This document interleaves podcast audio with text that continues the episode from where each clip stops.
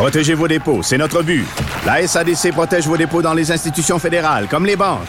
L'AMF les protège dans les institutions provinciales, comme les caisses. Oh, quel arrêt! Découvrez ce qui est protégé à vos dépôts sont protégés.ca. Le retour de Mario Dumont. Joignez-vous à la discussion. Appelez ou textez 187 Cube Radio. 1877 827 2346. Et c'est l'heure de parler sport. JC, salut. Comment ça va? Ben là, ça va vraiment bien. Les Canadiens euh, ils vont faire les séries, là. Ils perdront plus, d'après moi, avec ce qu'ils ont fait euh, samedi soir. Bon, restons très calmes. Ah, je me suis emporté. Oui, légèrement. Mais c'est le lot, Mario. T'es pas différent, au fond, de la moyenne des ours. Et je ne parle pas de ceux du Boston, bien sûr, On pas des oursons. On change vite d'humeur. Entre la deuxième et la troisième, on se disait que le Canadien allait finir avec 43 points, puis après le match, on se disait qu'il allait faire les séries. Ouais, exactement. C'était à peu près ça. Et à 4-1, le Toronto, samedi soir, tout était encore normal. Et on l'a vu finalement possible. C'est pas un phénomène parce que là, le Canadien est venu de l'arrière de deux buts en Caroline et de trois buts avec 15 minutes à faire seulement à Toronto. Donc, deux retours sur des matchs disputés sur les glaces étrangères dans les deux premiers matchs de la saison. Mais quand on s'attarde à ce qui se passe ailleurs dans la Ligue nationale, c'est le lot maintenant. Cette nouvelle Ligue nationale qui favorise l'attaque, la multiplication des buts, prend au dépourvu avec une bonne application de la réglementation, Mario, les défensives modèle hymne national. On se replie à 5 sur la ligne bleue une fois qu'on a pris une avance d'un ou deux buts en troisième période et on essaie de protéger cette avance. Ça ne marche plus. Ça ne fonctionne plus parce que la Ligue nationale encourage la prolifération des appels de pénalités d'infraction jusqu'à très tard dans le match. Ça permet à des équipes de se replacer dans la partie. T'as vu la niaiserie de Kapanen des Leafs ce ça, c'est samedi pas, soir? ça, c'est pas une crampe au cerveau, là. C'est un tremblement de terre au cerveau, une avalanche au cerveau. Hey, ça, c'est pas fort. Et lancer Pire, un bout de bâton. Tout le monde, se- en fait, le gros, la grosse discussion après, c'est est-ce que quelqu'un a déjà vu ça? Moi, j'ai l'impression que je regarde le hockey depuis 40 ans. J'ai jamais vu ça. ben, on a tous vu ça à la patinoire du coin. Bon, oui, lancer son Mais on bâton. ben, on n'a pas vu ça dans la Ligue nationale. On l'a tous fait à part au hockey libre. Quand il n'y a pas de gardien de but, on fait pas ça dans la Ligue nationale. Pire, Kapanen en rajoute une couche sur la tranche déjà bien beurrée dans le vestiaire après le match. Je n'étais pas au courant de ce règlement-là. Voyons donc. Et, euh, Non, parce qu'il pensait qu'il allait avoir, un- pensait allait avoir seulement un deux minutes, mais c'est mieux? Un deux minutes, c'est pourri quand même. Puis l'autre chose qu'il a dit de très drôle, il a dit, moi, j'ai pas été chanceux quand même, j'aurais pu ne pas l'atteindre. Sous-entendu que s'il avait lancé 40 cm à côté, l'arbitre aurait passé l'éponge sur la pénalité en disant, ah, ben, il l'a pas, il l'a pas atteint, il a manqué de précision dans son lancer de bâton à Ben oui, l'adversaire. bravo. Bravo, mon champion. Alors, peu importe. Et c'est Max Domi, d'ailleurs, qui l'a, qui l'a rap- rappelé à l'ordre, qui l'a remis à sa place. Bon départ, bon début de saison du Canadien. Carey Price en a gaulé une à la Grand Fjord, c'est-à-dire qu'il a été pourri puis excellent dans le même match. Il en a donné cinq, mais il a pas donné le sixième. C'est exactement ce que faisait Grand Fjord en roue latérale à gauche et à droite avec les Oilers des années 80. Mais- Et les Oilers gagnaient leur part de match. Il faut dire. Et ça appartient à la réalité tant qu'à moi, mais j'en fais pas de cas. Le Canadien a affronté dans ses deux premiers matchs le pire gardien numéro un de toute l'association de l'Est, Peter Morizek, en Caroline, et le pire adjoint à un numéro un, donc le pire numéro deux de l'Est, Michael Hutchison, samedi à Toronto.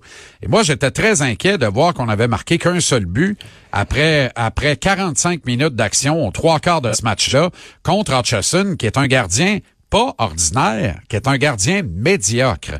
Mais finalement, euh, on, les écluses se sont ouvertes et on voit bien qu'à Toronto, tout repose sur Frédéric Anderson. Ils ont une bonne machine de hockey.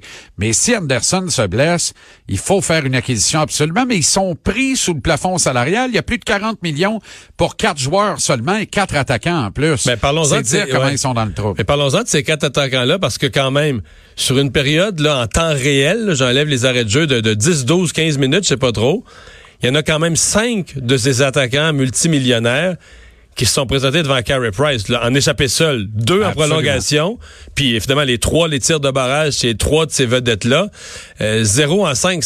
Price a quand même arrêté cinq échappés seuls de trois des plus grandes vedettes de la Ligue. Là. Moi, je pense que Price veut revoir trois des buts qu'il a concédés dans ce match-là, particulièrement le quatrième et le cinquième.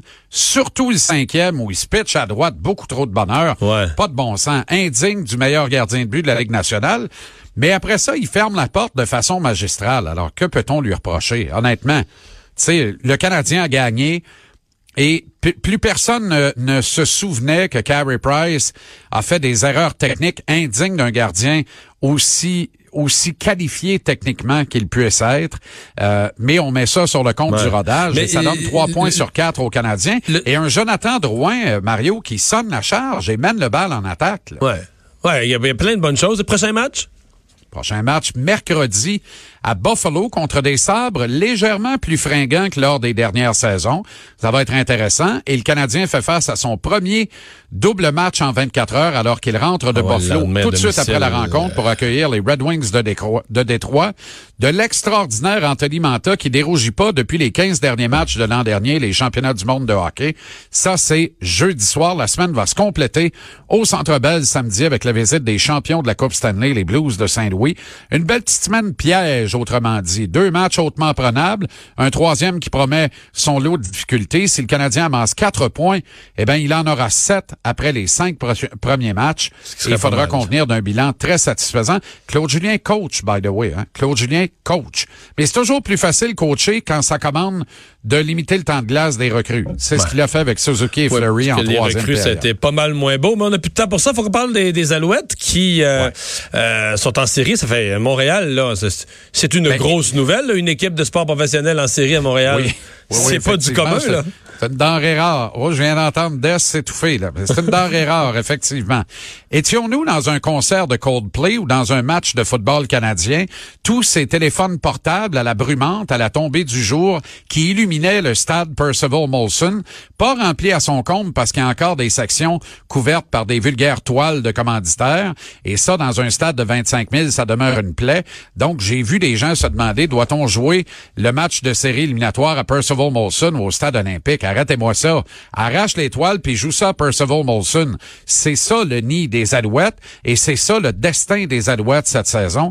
Et ça va être un grand match de série, j'en doute pas, parce que cette équipe est celle que personne ne veut affronter. Elle va arriver en série avec un vent de dos.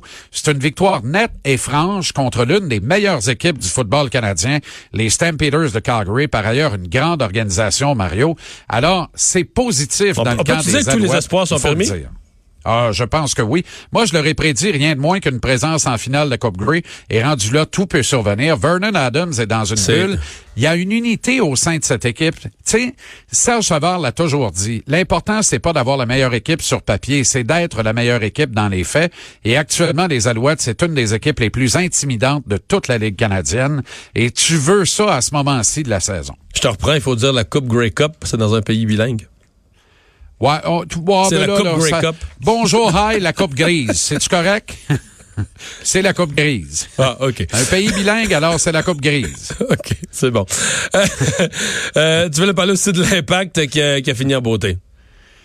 Ouais, l'impact a fini en beauté avec une victoire nickel de 3-0. J'attire ton attention sur deux affaires. Nacho Piatti qui euh, quitte sous un tonnerre d'applaudissements de tout le monde qui était présent au stade olympique. Le monde passait dans la rue des Arts, disait, il y a quelqu'un qui applaudit, j'applaudis. Il paraît que ça vaut à peine, ben, je les écoute, c'est l'enfer, le clameur. Mais Joey Saputo a été le seul qui, debout, regardait la scène, songeur, les bras croisés, n'a pas applaudi un seul instant la superstar Nacho Piatti. Je répète, le meilleur joueur de l'histoire de cette équipe. Le meilleur joueur a été Didier Drogba, mais le meilleur joueur de l'histoire de cette équipe, c'est Nacho Piatti pour l'apport considérable qu'il a amené aux 11 Montréalais. Et Piatti, qui avant de quitter le terrain, retire son brassard de capitaine et insiste pour le, passer lui-même dans le bras de son successeur allégué, Samuel Piette. Il y a quelque chose dans cette, dans cette profession-là euh, qui est une foi en Samuel pour être le prochain capitaine de l'équipe et un au revoir véritable de la star Piatti qui a rejeté euh, toute la pression sur les épaules de l'organisation la semaine dernière en disant qu'il voulait continuer de jouer à Montréal, mais que la balle n'était pas à son pied, mais bien sur le pied de Joey Saputo. Alors, j'ai pas l'impression. Je pense que ça sent le zouizoui, dirait-on, dans ton coin de pays, sans doute, et probablement dans le mien et tout, et que Piatti en a terminé avec l'impact. Ce que je trouve déplorable, c'est que ça se termine comme ça. Il, aurait fallu que le public le sache pour lui faire un vrai au revoir, voire de vrais adieux. Alors, je ne désespère pas qu'il revienne pour le, parcours en Ligue des champions à compter de février, mais j'ai l'impression qu'il ne passera pas la prochaine saison à Montréal, quoique on, rien n'est impossible en ce bas monde. Sais, merci.